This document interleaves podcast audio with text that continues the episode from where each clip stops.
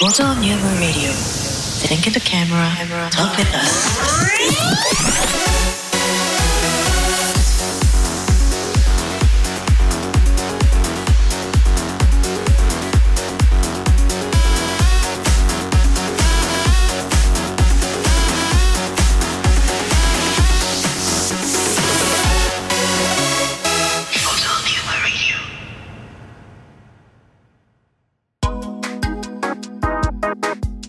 あーどうしようかなああどうしようかなああどうしようかな3人揃ってフォトニウムです もうする全然違う3人合わせてたしであそうだっけもうこの、えー何回目ですか36回目36回目です、はい、はい36回目36回目もう9ヶ月やってますよそうだそうよだね、もう祝36だからね、はい、すごいね36ですよいやあーやこってるねれすごいねやっぱり、ーねやり続けてきて本やり当続にけてきてるもんだなんなんとなく持ってるよねねそうねいやすごいすごいこれは本当に、継続は力なりですからこれ1年間やったらもうあれですよ、ねもうマスターーですよマスターですよ、はいもうポッドキャストマスターですポよッドキャストマスターです、最近あれですかねポッドキャストの配信どうやってやってるんですかって質問来るようになりましたマジではい、本当に個別にうんうんうんいやいやあのラジオのいやこういうのを僕たちは使ってますよって、うんうんうん意外と大掛かりなんですねそみうた意いな外と大掛かりなんですって言われたらそう、まあでもね全然ね自分たちでパソコンからねマイク入れられるぐらい入れるぐらいだったら、そうねまあ、そう自分でやるんだったらいいけど、にね、に個別のチャンネルで録音して、ね、誰か一人ちょっと決め台詞だけエコーかけたりとかって考え出すとね、そうだねそうねそうそうそうミキサーとかが必そ要うだいうんじゃなねければ、もう iPhone1 台でできる時代そうだよねね今そう iPhone1 台でできる時代だからね本当にねいパソコンあやればねーねすごいよねごいよねでも iPhone もうちょっと頑張ってほしいけどねそれこそこういうのがさそのポッドキャストをサービスとして取り入れてるんだったら、んそういうのもできるようにしてほしいよねチャンネル分けるとかなさ、るほどねああそうね、でインプットの問題なのよね、うんうんうんその L と R だけだったらまだまだ2チャンネルいけるんだけど、んそのもうマルチトラック機能をさ、んするためにはやっぱでもちょっとは道具が必要じゃないコンバートミまあキサまあーといねうかさ、そうねなるほどねそこはもうあれなんか外部にもう頼ってるのか多な、少道具は追加しなきゃいけないというね、ねこれが逆にさあのそのライトニングケーブルの先にさ、3つ端子が出てるようなやつでさ、処理できるってなったらさ、んやばくやばいよねそうやばそいしたらやばいよね、やばいね、だあるいはそれぞれの iPhone ねお置いてさ自分の目の前に置いて、 同時進行で録音したものを、ほら音声の波形とかでさ、自動的にも同期してくれんじゃん、はいはいははいいそうしてくれ映ねる像のソフトでもさ、でだから時間軸をそれで合わせてくれ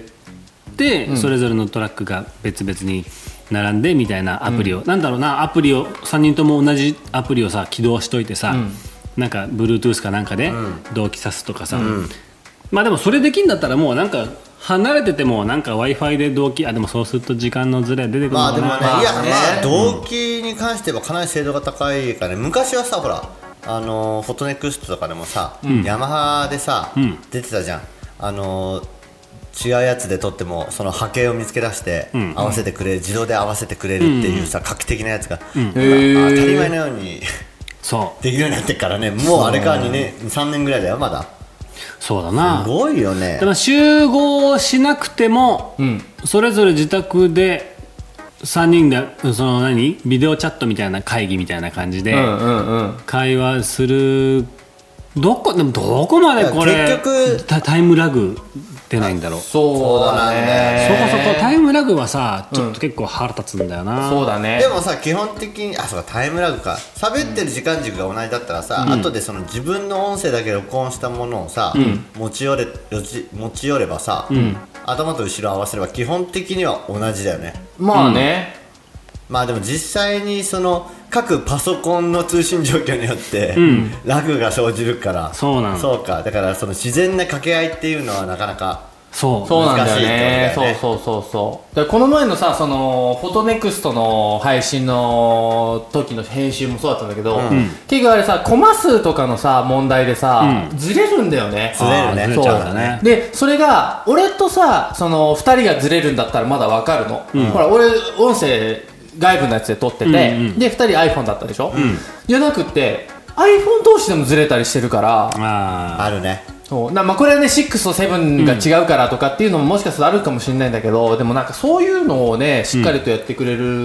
風にならないと、そうなあ、んだよねまあ同期するっていうのは本当はそのシビアに同期しようと思ったらそのシンクのクロックマスターが別別個なんですね機械が必要だったりするんだよねあーあのそれはレコーディング音楽の方なんかでもそうだけどさ、そのどのクロックに合わせるかっていう、だからはいはいはいはい、はい DPM120 って言って言ってんのに、その機械によって少しずつずれてくるから、うんうんうん別のもう BPM だけを担当する何かをはいはいはいマスターを作ってみんなこいつに合わせろっていうはいはいはい指令を出してはいやはいるはいたりするんだよね。ああなるほどね、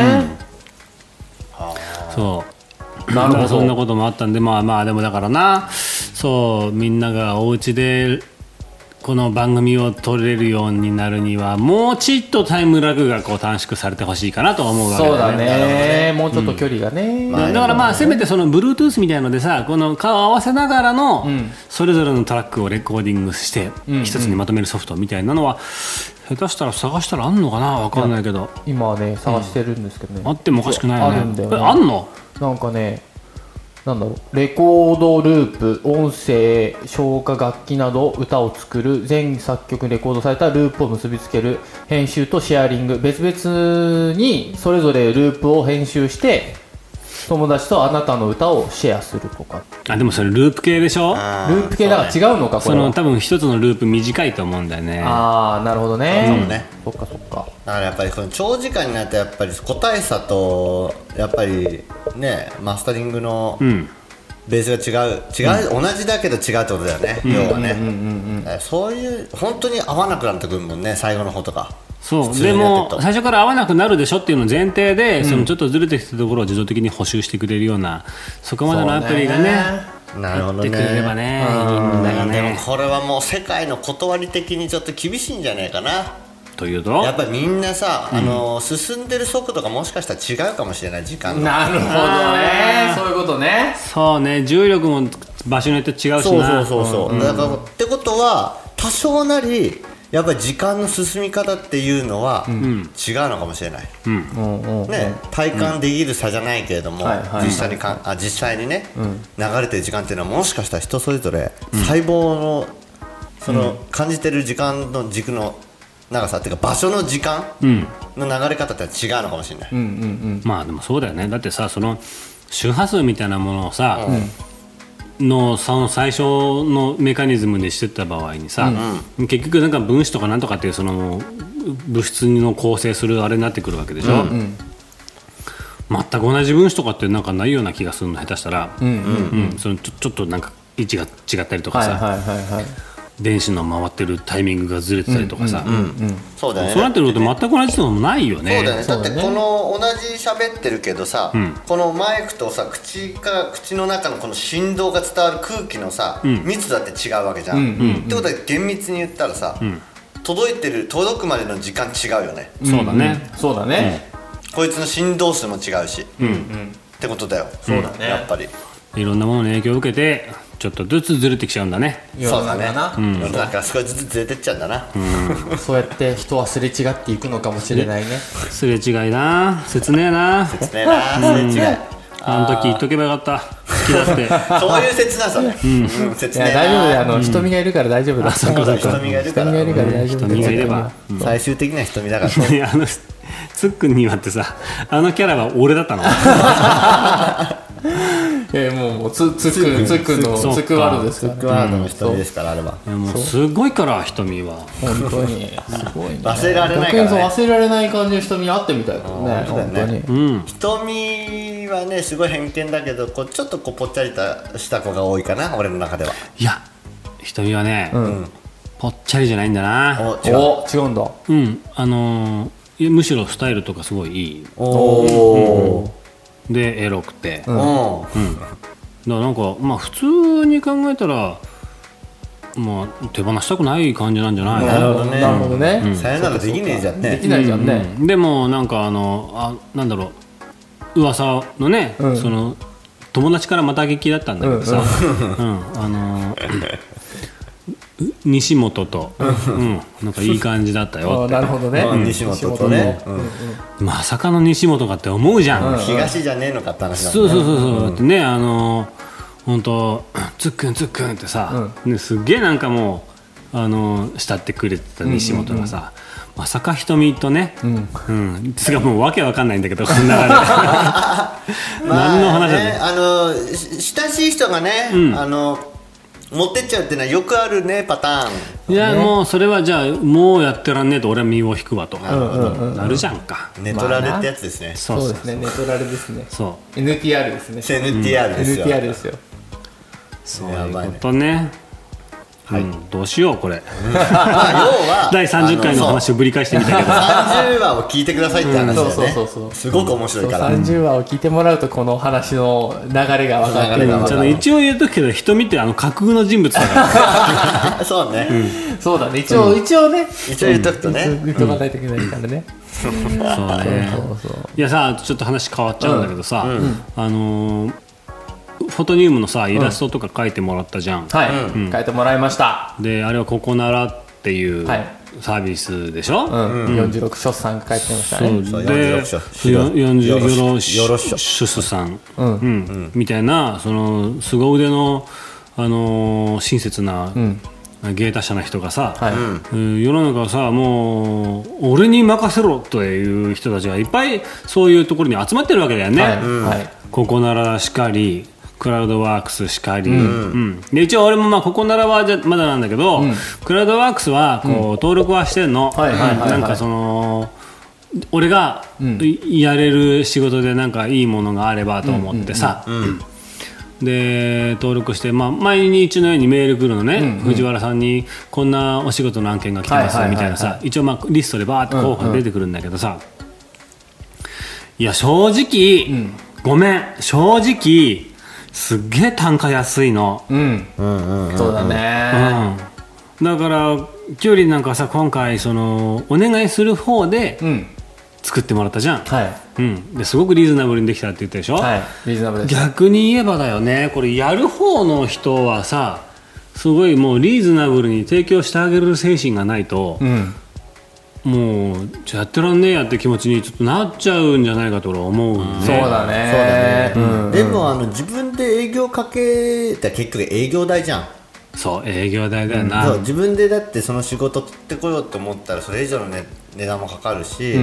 当てもないっていう人にとってはさ少しでもねあの役に立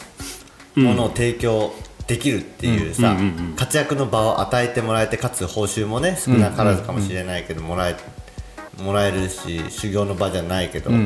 ていうのはやっぱりあのプライスレスな部分の価値をこう、そのクラウドワークスとここならちゃんが肩代わりしてくれてるわけだよね、うんうんそうあの母体にどれぐらいのマージン取られてんの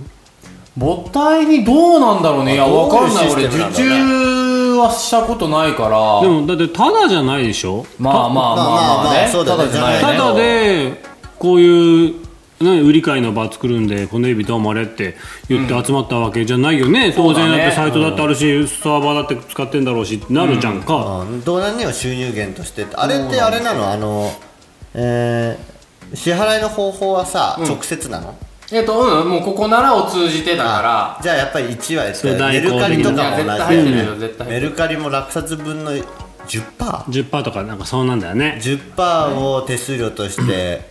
うんあれだよねあのメルカリのそ本部が回ってんだそうもだんねね、ううんだからそれもすごいよねそういうことだなそうだよねまあでもその間にそのセキュリティとかさ、そうだねちゃんとコストかかってんもんねかかってるわけだからね,、うんねあの取引の信頼性とかを、んだからまあまあそう考えればまあそうなのかなっていうそれででもダメだったら保証もあるわけでしょそうそうそうすでごいそよういう中で1%でも手数料の少ないサイトを使いたがること考えたら利用する方も買い叩くじゃんそうだなんねか大変なだないすごいいいサービスの提供をしてくれてるなとは思うわけ、えなんか目が目が大きくなってる量やばえ25%えで結局そうなるんだよねー、25%? えー、これさ1000円でやってたよ1000円で販売して手数料270円プラス税だから出品者報酬730円しかないんだええこれやばいマジねでうんすごいねいやそれはよく分からずに使ってたんだ使ってたうんいやこれちょっとかわえ待って待ってやばいねこれうんえ技術者が4分の 1? 技術者がうんその例えばさこの仕事いくらでお願いしますってその仕事投げる方が提示するわけじゃんか、うんでじゃあそれでやりますよってやった人は例えば3000円だったら、うん3000円もらえないのもらえない3000円から25%引いて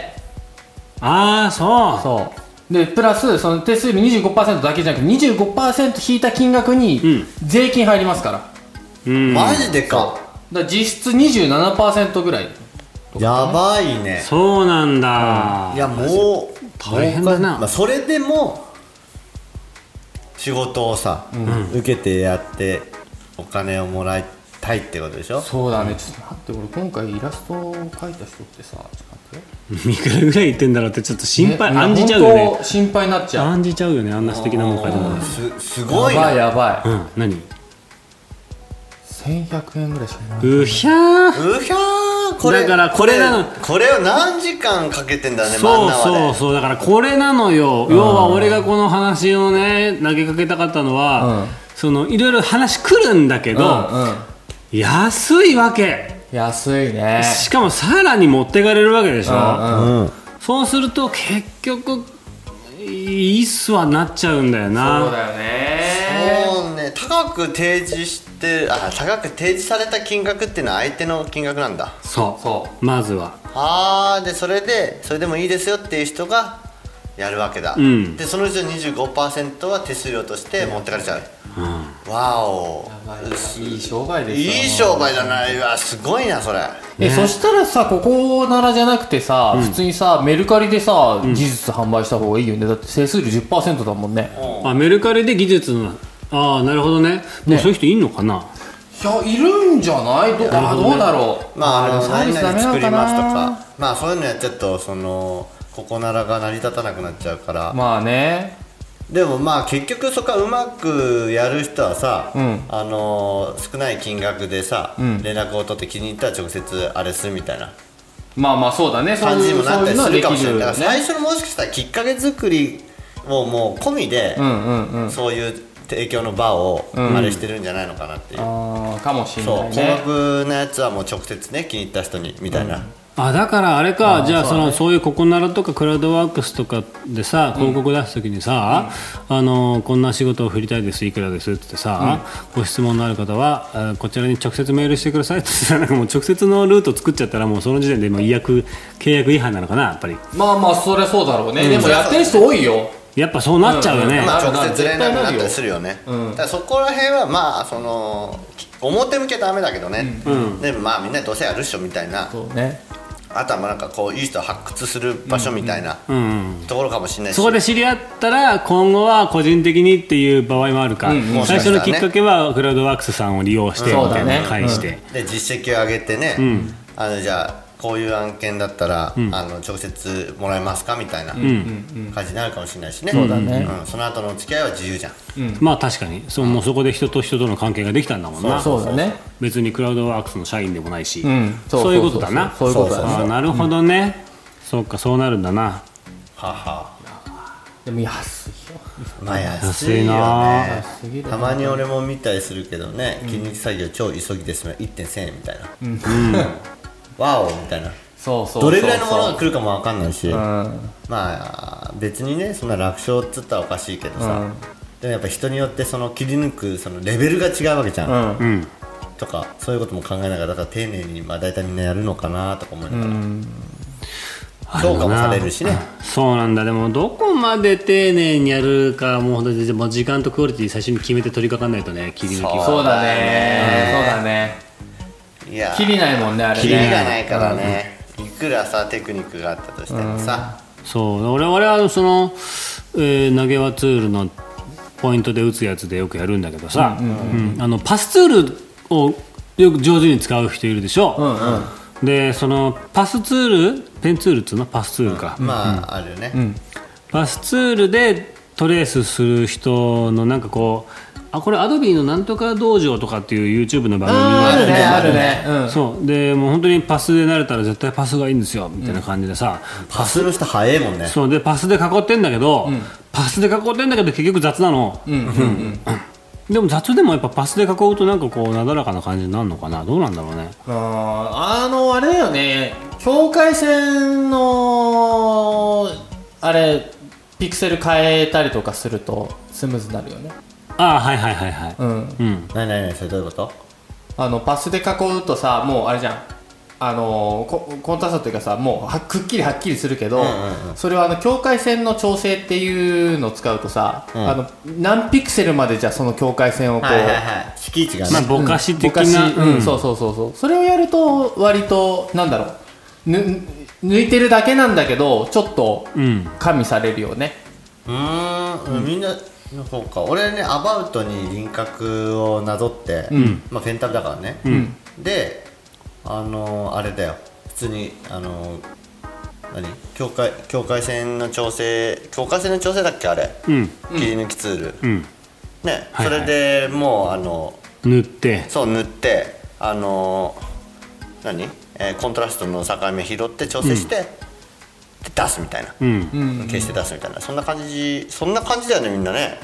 多分どうなんだろうかえーまあ、あの辺のスライダーの値の具合もさ慣れてくれば早いよね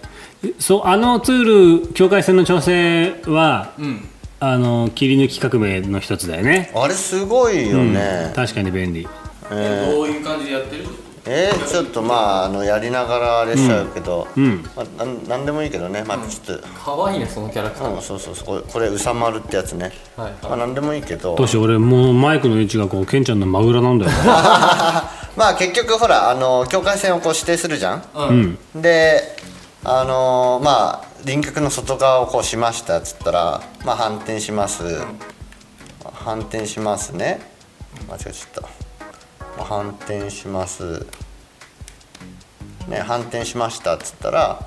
うんまああれだねコマンドオプションあるだな境界線の調整だよねうん、でまあスマート半径使う時は細かい時だけど、使わないでいってこれだけだなもう赤くしちゃうでまああのギューってしてこれねあのみんな思うけど周りこれ丁寧にやってるけどこれ関係ないからあのここら辺だけ拾えば他のところも調整してくれるからはいはいはいはい、でスマート半径するとその敷地に対してこう入ってくるからでこれちょっとこうよーく見るとさ、うん、赤いよねそうこれあの拾ってない部分とかあるでしょ、うんそしたらもうエッジをシフトしするわけよマイナスにしたらあの外側に行くし内側にしたらあごめんプラスにしたら外側に行くしねエッジをこうマイナス側にしたらこう線より内側まで拾いに行きますよっていうはいはいはい形になるわけ、まあゼロでいいですよこれ調整してでコントラスト強くすると拾う範囲っていうのをグッとああそのコントララストのピクセルの強さなわけ、うんうんうんでここでね大事なのは俺の経験上だけど、滑らかにとぼかしは、もうねほんと最小でいいです1以下ぐらい、うんうんじゃないとあのかなりぼやけるであー髪の毛とかを切る時は不要なカラーのもう除去はしといて、でそれでまあレイヤーはもうその後別にマスクにしてもいいし俺はまあマスクにした方があって調整効くからいいけど、まあ、レイヤーマスカラにして OK にして切っとっちゃうとでそしてこう余計な色が残ってたらそこは塗りつぶしてマスクをかけるマスクかけすぎちゃったらマスクを削除して出すはいはいっていう作業をするっていうねでこれで大体大体いけるうんまあこれちょっとキャラクターだったからあれだけど髪の毛が結構しんどいよねそうそ うねその大体をどこまででもう妥協するかだよこな、れはね多分ここにたどり着くまで結構さみんな苦労してると思うんだよね人間とかやるときはもうまあ何でもいいけどね、まあ、クイック選択2だけ俺やっちゃうけどねうちがバーンっつって、わかるわかる、そうそうでもうこれ大体でいいわけよ結局後でその敷地決めちゃうから、うんうん、まあとりあえずこれしちゃうとで余計な色のところはもうちょっと軽く抜いといてあれこれなんだうんまあ何でもいいやそうとりあえずこう大体アバウトにね、やりますってはい、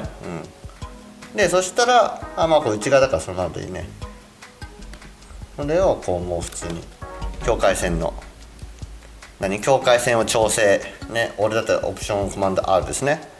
でまあスマート半径使ったら楽ちんだからそれでなんかアドビとかのやつだと30ピクセルとかね結構広いんだよアバウトに拾ってた時でブラシでなぞると、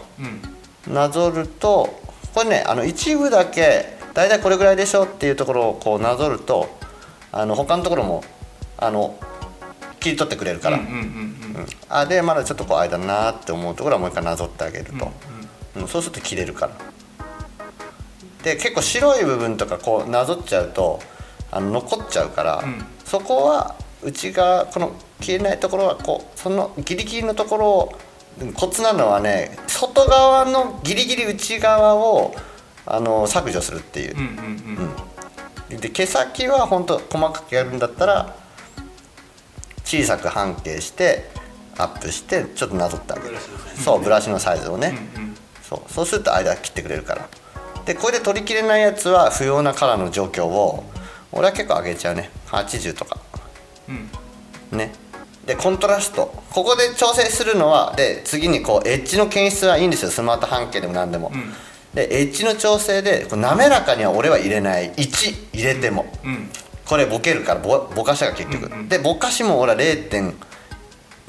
とか1いかないピクセル、まあこれは状況によるけど人だったらね、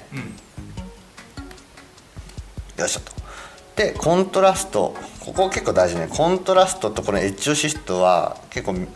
あのーすごいこう関係しててエッジ強くすればすするほどこうビシッて入るんだけど、その分結構カクカクになっちゃうからこれもねまあ、うん、その時の明るさにもよるけどこういいかなっていうぐらいまで調整してで最後にこうエッジをねシフトさせると髪の毛が超暴れてるんだったらちょっとプラスの方にして、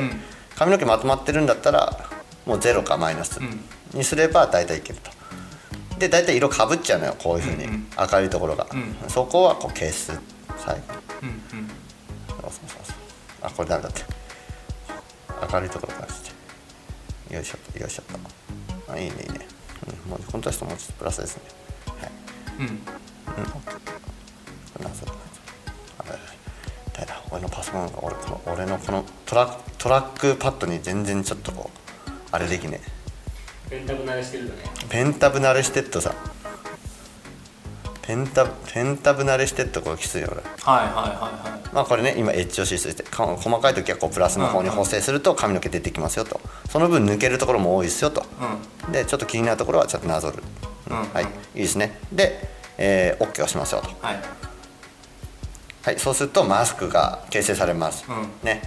で分かりづらいからその後ろに新規レイヤーを作って新規レイヤー作りますねそれをあのマスクの下に置いて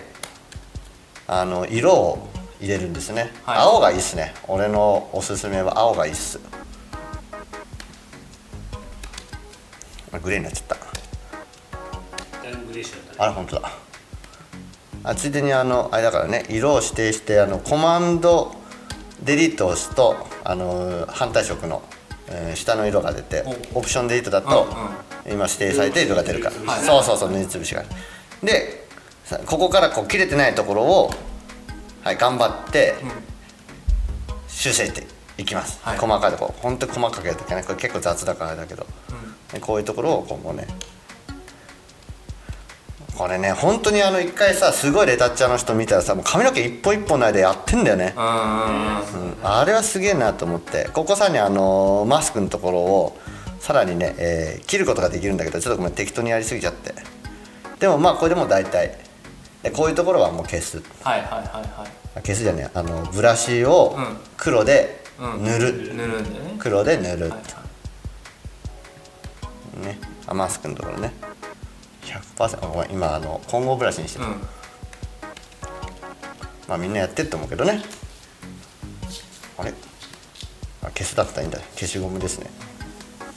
100番にしたりなんだはいはいけはいどで細かいとここうやって最後調整していくみたいな感じにして、で合成しましょうと、うんうんで大体大丈夫これで。うでんこれのいい具合なところはもう経験値だよね、うんうん今の俺の設定値はこう大体経験則だけど、うんこれぐらいにするとこう自然に後で入れられるうんうんうんとは思ってる、背景との兼ね合いとかそうな背景とのそうだねどれぐらいこう色をかぶせるか、手前にだからそれはこうあのいい具合を自分で見つけてくださいっていう、敷地とかコントラストのなそうそうそう設定具合でただ俺の失敗の中でこうぼかしと、なんだっけさっきの、えーぼかしと、えー滑らかに滑らかにはあんまり上げない方がよろしい、うんうんうんうんあの特に人物の上半身なんかで言ったら目立つはいはいはいはいはいと思うねこれ丁寧にやると本当髪の毛一本一本抜けますから俺スマート半径もあんま使わないねスマート半径使わないか俺あんまりね好きじゃないんだよね、うんそうそうそうあの余計なものが残ったりあするんだよね、スマート半径の範囲だと背景側のねそうだからこれ意外と大事なのがこう大雑把だったら大体の輪郭をなぞればいいけど、んあの細かくいくんだったら最初のあの何、えーこの線境界線、はいはい境界線の指定をちょっと細かくやった方がな綺るほ麗にどねできるよとはいはいはいいう感じうんですよ、なるほどなケンちねゃえんこのれで行く行くものあの選挙ポスターを作ってきたことか、確かはい選挙ポス ターにあねー合成用に大事なんだよそうなあの合成すごいこうシビアだからさ、ガッツポーズお願いしますってそうガッツポーズお願いしますっつってそれをその後こう髪の毛をき、あのー切っていく作業、業者さんがやってくれるからさ切り抜きが甘いと文句がさまあでもまあ選挙来たことない用のけどやつはちょっと丁寧に切り抜かざるを得ないよなそうだねでかくなるからねもう分かってるからねそうほぼ違和感なしですこれでうんうんうんうんねだから結構こういう細かいところはまあやってる人いっぱいいると思うよいやね俺何がね一応ケンちゃんってさ、俺のさラフォーレ時代のさ、後輩なんだけどさ、いやケンちゃんがさショショートカットを使ってると、んフォトショップの、うんいやもう立派になったねあ知ってるからねん前を早かったもん今ケンちゃんの作業見ていやもうねパソコンがほんとついてこないよねもうそうパソコンがショートカットを覚えるとねパソコンがついてこなくなってくるんだよね、はいはいそうはいはいはいもう一一歩先のもう動きが読めるぐらいの、次の画面出てこないと効かないやつとかさもうそう俺そうそうそこに指置いてっからねねはいはいはいこの感覚はね本当格ゲーで言うね、あのあのなんだろうあの10フレーム余裕があるから先入れするみたいなあはいはいはいあコマンド入れてから8フレーム以内だったら次のコマンド受け付けるとなるなるなかるそれとね同じ感覚で、はいもう先入れするってはいはいいはうい格ゲーのコマンドの。そうなんだよねそうもう鉄拳のねあのキングの投げとかはね、先入れしないとね次ココンボが繋がらないわけ、はいはいはい、そうコマンド受け付けるフレーム数決まってるから、タイミングが重要それと同じよねなるほどね本当にもうだからもうなんていうの機械の処理よりも先にこう、こっちがもうまだかって言えるそうこのね、そう受け黒の付けるね範囲の間に、はあのショートカット入れたり、んうんあの範囲をねしてあげるっていう、うんこれがこれがもうプロのスピードだそようねこれがプロのスピードですよ、それやらないとカチッと止まってそのまんまくるくるくるって終わっちゃうっていう時もあるからねあある怖いねうん行き過ぎるとね行き過ぎるちょとっなとあの早すぎるよって言っいてやくるくるしちゃう、ねレインボーがそうそうそうそうあのレインボームカつくんだよなそうね本当ムにカつくね Mac プロ使っててもそうなるなります全然いやだから MacPro はねそんな早くないそうなんだねで高い結けど構効くねね早くない全くだったらあのー MacBook の方がよっぽど優秀だと思いますああーーちなみにだって俺の iMac さ、何年だ2012年かな、うんハイブリッあのなんだっけハイブリッドトじゃラなンくてなんだっストラントラントランスフュージョンじゃなくてフュージョフンフュージュージョョンンドドラライイブブ、そうが搭載された時のね、買ったやつだけど、まだ現役バリバリうん全然困んないけ本当だよね、うん iMac 優秀だよね iMac 優秀ね iMac ほんと優超優秀秀優秀だよだっねてスペック相当高いもん実は、うん、高い高いで IPS パネルで今だったってもうレティーナディスプレイでしょ、今レティーナディスプレイ、うんが搭載されたあのあの値段でしょ、レティレティーナですよ、やばいよねやばいコスやばいコスパっていうかコスパやばもういモニターの値段だからねほぼ、で Mac が高いという印象ちょっと iMac にはないねそうねうん、でそう持つんだもん今度まだまだバリバリ現役で使えてるから、俺もインテルマックの2009年2010年か、うんのやつだからさ、まあ i7 だけどやっぱり戦闘力的にはまだいけるけどいけるねいけるけどね本当にいやー iMac ね俺も下のねスタジオのテザーは全部 iMac だけど、うんうんうん、 iMac は優秀うまく優秀ですよ本当優秀もう画面が黄色くなるのさえ我慢できればそう まあすぐ交換した方がいいけど3万、3万5千ぐらいだけどあでも俺のも優秀って言ったけどそういえば一回ハードディスクは交換したなあうんーダメになっちゃってまあもうしょうがないよねそれしょうがないハードディスまあクまあね、あれはもうだってずっとカリカリカリカリね。そうそうそうモバイル設計だから、まあ、排熱処理とねもうだから俺あのこの前言ってたさ、iMacPro、うんまだこう値段が出てないんだけどさ、ん値段によっては考えちゃうね iMacPro なうん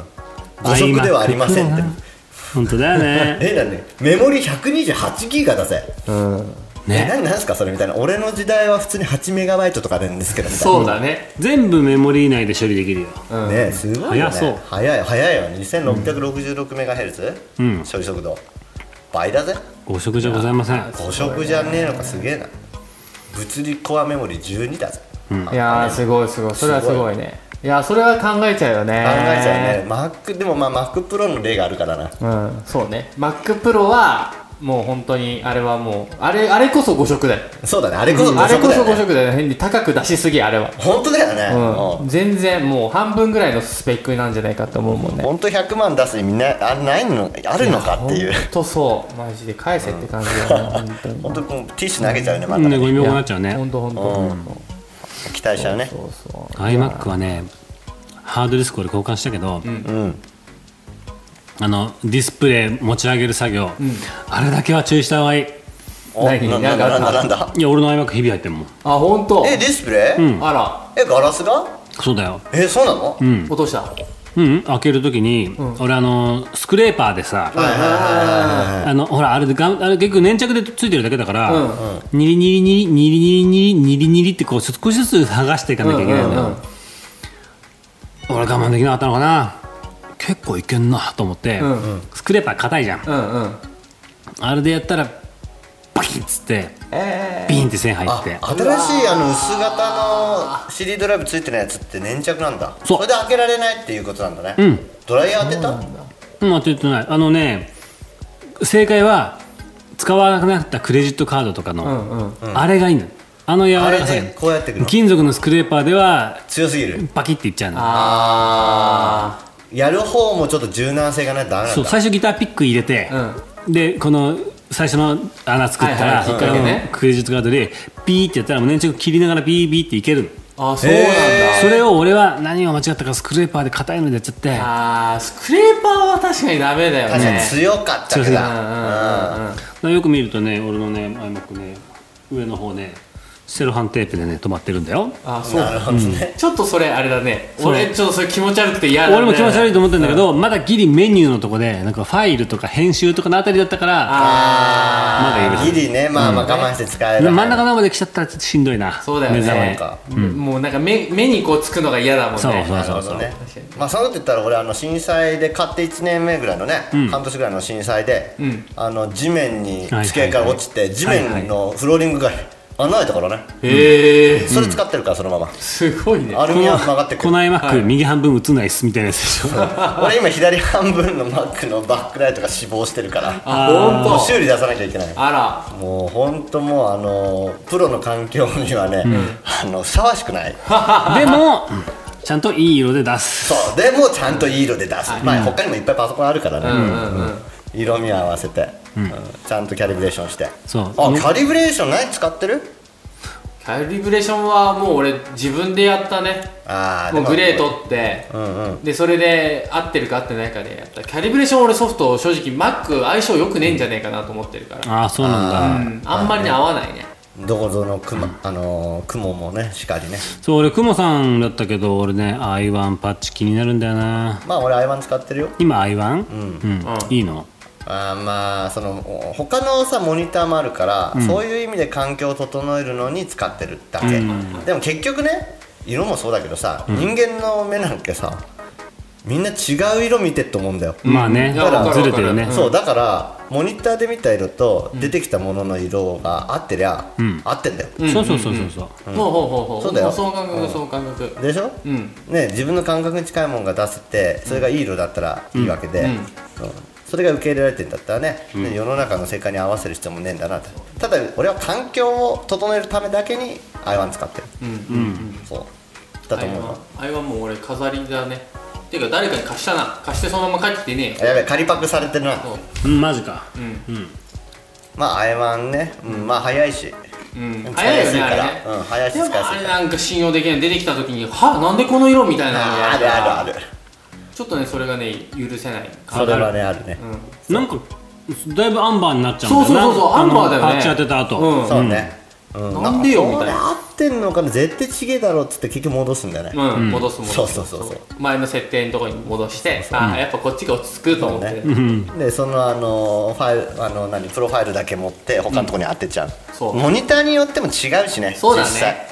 答えさあるしそう個体差があるから絶モニ対ターも環境最一番最初にさ何ケルビンか選ぶじゃない、でなんかうんちゃんと蛍光灯とかさ、そうそうそう選んでるはずなのにプロファイルできた後ちょっと画面黄色いんだよなそうそなうんねだ気よに食わねえ、何なんだあれっていう話、うんなるなこるのなくるすんでねえよってなるよね、そうそうそうそうそう本当そうあよかったでもみんな同じあれだったみんな同じだからさその実は使い方間違ってんじゃないだろうかとかっていや思うよねう思うんまあでもあの拾ってるあの色温度はそうなんだよね、実際はでもそれはもうあたあくまでもさモニターとその i1 が決めた値でさ、プリンターと合ってたらまた別なんだよね、だから i1 プロ2そうあれがないとちゃんとカラーキャリブレーションできない、そうスキプャナリンタープロファイルの方が大事ああそうだねカラープスリキンャタナーがーはないとダねメ、まあなんとか、うんあれ高えからね i1 はさ34万ぐらい、だよねでもあの、i1 プロ2、あのカラースキャナーができる方30万ぐらいするよね、へえそんなすんのプリンターのプロファイルはねそれは拾えるんで実際の色を、はいはいはいそれに合わせてくれるんだけど、はいそれが30万ぐらいするのいやーそれはすごいねそれ買わせる気だろっていうあ結局ねそいや結局ダメじゃねえかとそうやこっち変えようと、う、うん、いやいやいやいやでもさその提出もさまあねケンちゃんのところはさ最後印刷すること多いかもしれないけどさ、もうデジタル提出がさうん多いからああじゃあ sRGB なら sRGB でもう間違いなくしときたいわけだねそうそうそうそう、んてかもうだって出したさもう iPhone とさ、うんねあのー MacBookAir だって違うわけじゃん違だうから受け取る人まのもう画像がそもそも違うからこっち合わせててもっていうのは正直思っちゃうとこんでもまあ一応応コツは iPhone のコード MAX でしょそう俺はね、必ず iPhone と iPad でうん確認するの、ああそうなんだでそうこ iPhone のコード MAX でよく見えれば、うんよく見えた画像だっていう、はいはいはい結局その時普及してるうんデバイスの中で、うよく見えるやつうんとかこう多く人が使ってるやつんに合わせてる、ああなるほどねあそういうことねはいはいはいそなうんかだってそれが一番そのよく見える確率が高いわけうじゃん、んうんうんうんね、一番使ってるデバイスの,、あの明るさと高度とい発色、でよく見えてればあこれはまあ大体よくできてるだろうというふうに判断する、はいはいはいはいそうそうそうそういだやそうまあ、だプリントだけのやつはまた別だけど別ねうんそうそうでも自分でこう色味を調整する時は自分でよく見るやつでよく見せたいから、はいはいはい、それに合わせるデバイスにそのデバイスによって色味が違うって話なんだけどさ俺この前ちょっと検証したんだけど、んあのライトルームと、あのーフェーズ1あフェーズワンねそう、んあれで現像のやつで全然違う仕上がりがねああやっぱそうなんだろうなフェーズ1が俺は好き、あーフェーズワンはねあのちょっとあのレンズの感覚で言ったらシグマだねああそうだねそれなんそとなくんな感じうんわかるわかるわかるシグマ系の出し方するんだよね、ああそうなんだそうなんか俺好きなんだよねはあただフェーズ1が 重い重いんだよそう、めっちゃ重いはあテザー撮影フェーズワンでやってるうん、テザー撮影フェーズ1。テザー撮影はフェーズワンがいいよそうんそこまではいいんう。だでねも、でもね、そうそう、あれさ、ちょっと俺、一個問題ぶち当たってて、うんフェーズ1でのテザー撮影の時にカメラの方に記録されないでしょ。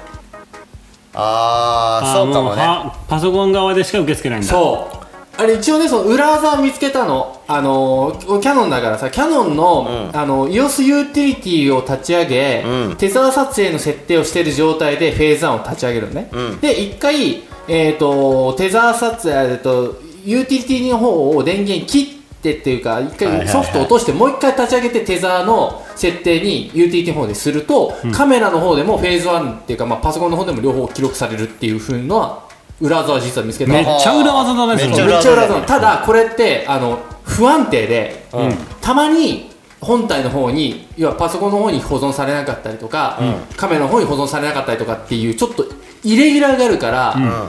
だからそういう意味だと俺は今フェーズ1で撮るんだったらもうフェーズ1でしかもうパソコンの方にしか保存しないっていうふうに一応やってるんだけど、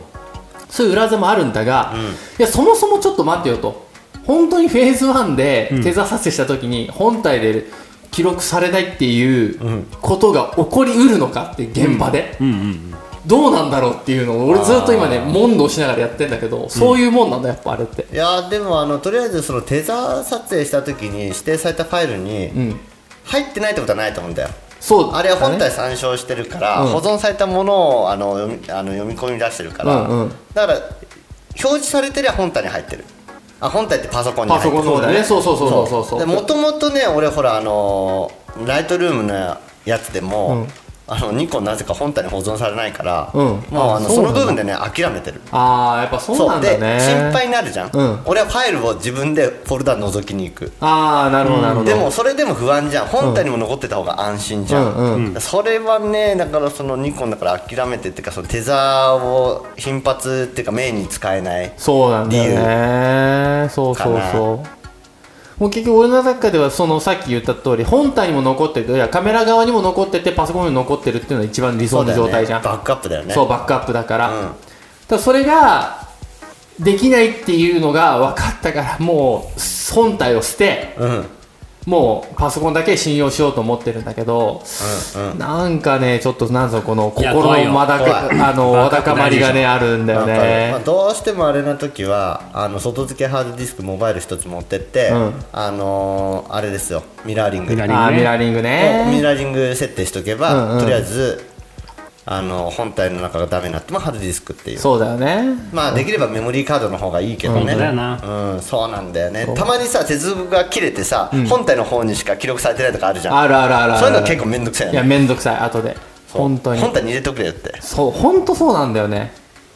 ちなみに俺そのミラーリングじゃないけど俺は今保存先、うんフェーズ1での要は本体の保存先を全部ドロップボックスにして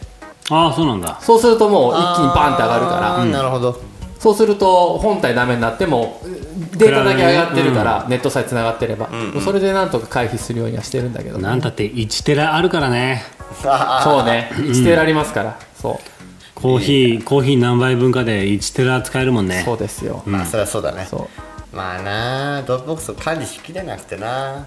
ドロップボックスはねあれもう変に使いすぎるとパソコンの容量クソ食うからさそうそうね同期させちゃうから同じ容量だなそうそこなんだよねそうそれはそれあれ選択同期できるの知ってる知ってるよあ知っうんてる、うんそうあそうのフォルダごとでもねそできるからねはあ難しいねいやーこの辺ねだなんかそういうのを持ってると結構カメラマンもあのなんだろう理系じゃないと生きていけなくなってきてるなっていうのをそうなんだよパソコンやってるとそうなるんでねそうそうそう、そまあねやっぱそういうのはそのそのリスクヘッジじゃないけどねリスク管理かなり大事になってくるからね、うそうだね本当にいつ何時データがロストしちゃったらこのデジタルになまあアナログでも同じだけうど、んうんうんうんいつ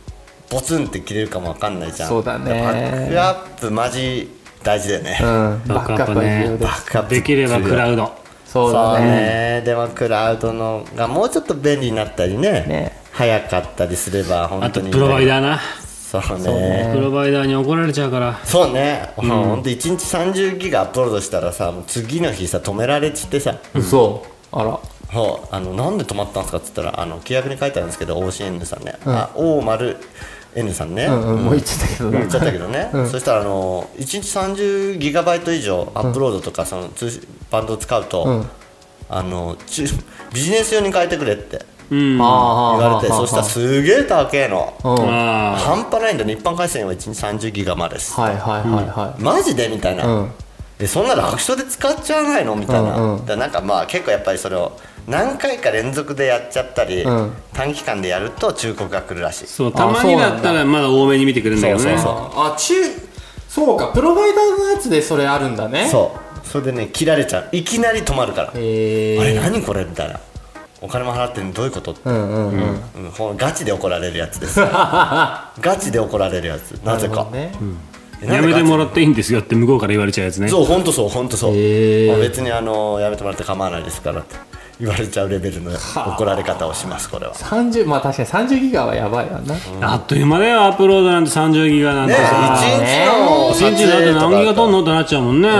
ん。本当に1日50ギガとかなっちゃう時もあるのにさ、なるなるなる、なんでブライダルなんか全部ローファイルでも2台カメラ持っててああ撮そうりだねまあ確かに確かにすぐそなうっちゃだう、ねうんなっちゃうなっちゃうねいやすげえ本当にあの高画素化がね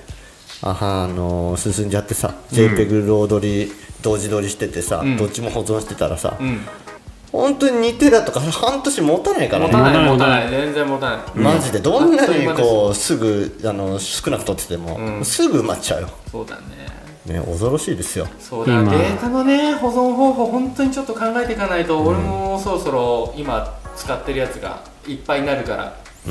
でもまさかのアマゾンドライブもな無限じゃなくなるんでしょそうなくなもうる頼むアメリカはなくなったはずだし頼むそうねよ Google ドライバー Google ドライブはあ上限決まもってとたもとわだって有料でうんそう今だった、そうね小さいデータだったらいいけどねねうん、それはちょっと厳しいなまあデータ問題ですなデータ問題は本当に、はいもう大変ですよはい、はいということでまあちょっとそうそういい時間でしそうただねねごめんね、はい時そう間だねっうんたはい、はい、ということで、まあ、今回も、えーね、今回かなりこうカメラの話できたんじゃないですかそうねそうねやっとねやっとねライブなんか今日やってたのってさ、さっきのケンちゃんのさその編集なんかはやっぱ動画があるとよりいそいうなよんだねよ動画でさこれをこうやってやるとねでふむふむふむっていうのは見せたいねそう見せたいよねうんそうねこの俺のショートカットさばきも ねそうなんだよショートカッじゃトあ半端ないでもね手元と画面とねそうでも説明するときはショートカット使えないから逆そうなんだよに俺いつもショートカットしてるこのメニューのどこだって探わすんかだるよなわかるうんほんとそう確かに確かにつついショートカットしちゃうからそうどこに入ってるか忘れちゃうんだよね、うん俺あれいいよゲームゲームコントロールいやあれ欲しいんだよのあれパラメータとこか、れね超便利、あの割り振りできるやつそうね割り振りできるあやつとあのこうダイヤル調整もできるやつねそあれ高え高いね高い高え高いけどあれすごくいいです超便利っていう話もね、まあ、ちょっとまた今後、どん確かどんにどん入れていきたいなと思ってますんで、はいじゃあ今回も最後まで聞いてくれてありがとうございましたありがとうございましたキュウキュウでケンすケンですすんくんです3人揃ってフォトニームです3人揃ってでよかったのかなあマジで合わせてまたやっちゃったよなバイバイバイバイバイバイ